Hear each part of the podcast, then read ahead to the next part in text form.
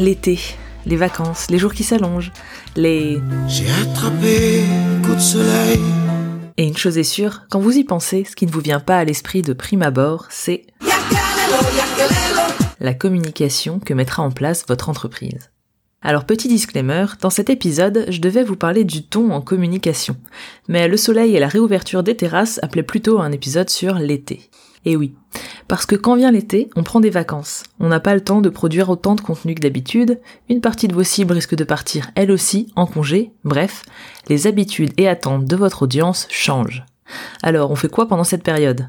On s'organise comment pour ne pas laisser sa communication à jachère pendant deux mois? On continue comme si de rien n'était? On meuble tant bien que mal jusqu'à la rentrée?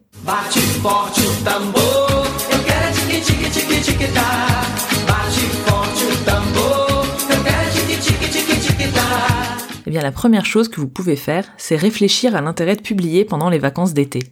Je l'ai évoqué, mais évidemment, il va falloir y réfléchir parce que vos clients, prospects et cibles sont potentiellement eux aussi en vacances. Et, on leur souhaite, pas le nez sur leur téléphone ou ordinateur à consulter vos contenus. Juillet et août, c'est un peu comme la semaine entre Noël et le Nouvel An. Une période creuse, aussi bien en communication d'entreprise que d'un point de vue commercial. Bon ok, tout dépend de votre secteur d'activité. Si vous vendez des bouées flamants roses, forcément, pas de quartier. Pour autant, faut-il tout stopper? Eh bien sûr que non, car si vos cibles partent en congé, elles en reviennent aussi. Et surtout, elles ne partent pas tout l'été, voire ne partent pas du tout. Et ce n'est pas le moment de vérifier si l'adage loin des yeux, loin du cœur s'applique. Pour savoir quoi faire, il va falloir d'abord questionner les attentes de votre audience. Je me répète, mais des activités touristiques vont évidemment avoir une problématique tout autre qu'une entreprise qui vend au hasard des logiciels de compta.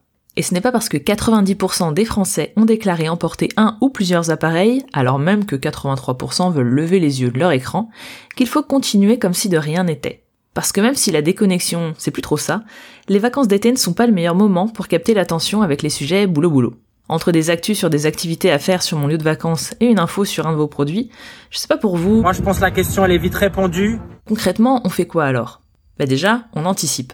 Non mais j'anticipe On commence par s'organiser en amont en anticipant le sous-effectif de votre service ou celui de vos prestataires externes. Parce que des vacances bien ordonnées commencent par soi-même, mieux vaut préparer vos publications bien en amont, histoire de passer un été serein. Et les programmer. Bien sûr, ça n'exclut pas de ralentir leur rythme de publication. Mais on sait, c'est un vœu pieux pour une grande partie d'entre vous, pour qui publier régulièrement en temps normal est déjà complexe. J'ai pas quatre bras alors de là à produire deux fois plus pour avoir du mou cet été.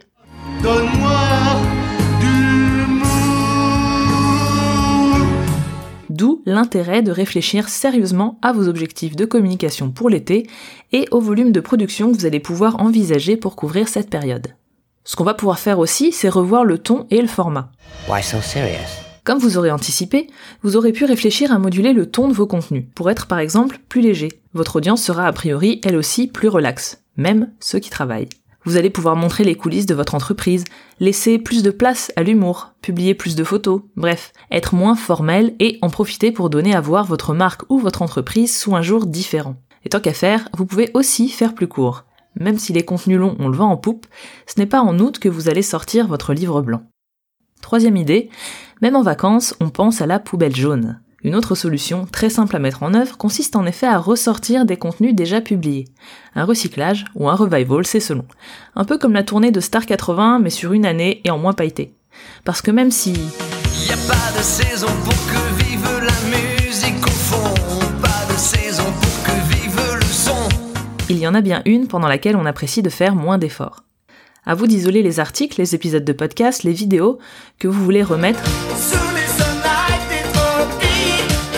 Enfin, sous les projecteurs quoi, en pensant bien à préciser qu'il s'agit d'un revival et en adaptant le message d'accompagnement si vous diffusez ces contenus sur les réseaux sociaux, sur votre blog ou dans une newsletter par exemple. Et enfin, on n'oublie pas les marronniers. Pas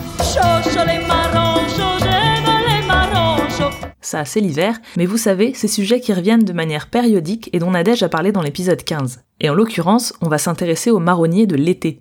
Du Tour de France à la famille coincée dans les embouteillages, en passant par les contrôles routiers, la canicule ou le 14 juillet, vous trouverez forcément ceux qui résonnent avec votre activité. Tant que votre créativité n'est pas déjà partie se mettre les doigts de pied en éventail, bien sûr. Avec tout cela, à défaut d'avoir une activité soutenue en juillet et août, ce qui au final est assez commun à cette période, vous aurez fait le nécessaire pour que vos cibles continuent de consulter vos contenus, vous aurez montré votre entreprise sous un jour nouveau, plus léger, et peut-être touché de nouvelles personnes grâce à cela. Est-ce que tu viens pour les vacances? Moi je n'ai pas changé d'adresse. C'était Laura Lim. Merci d'avoir écouté cet épisode. Il vous a plu? Vous pouvez vous abonner au podcast et nous rejoindre sur Instagram, LinkedIn ou Facebook. Notre site étant en train de se refaire une beauté, vous ne pourrez pas temporairement accéder au billet de blog associé à l'épisode. Désolé, mais vous verrez, le résultat vaut le coup. Vous ne pourrez donc pas non plus vous abonner à notre newsletter. Donc vraiment, suivez-nous sur les réseaux sociaux. Et si vous avez aimé, si vous voulez nous encourager, un commentaire et des étoiles sur Apple Podcast nous feront très plaisir. On sait, tous les podcasteurs le disent, mais vraiment, c'est vrai de vrai. On se retrouve dans deux semaines pour le prochain épisode avec Nadège qui parlera d'un format à ne pas négliger, et c'est un euphémisme, le long grid. À très vite!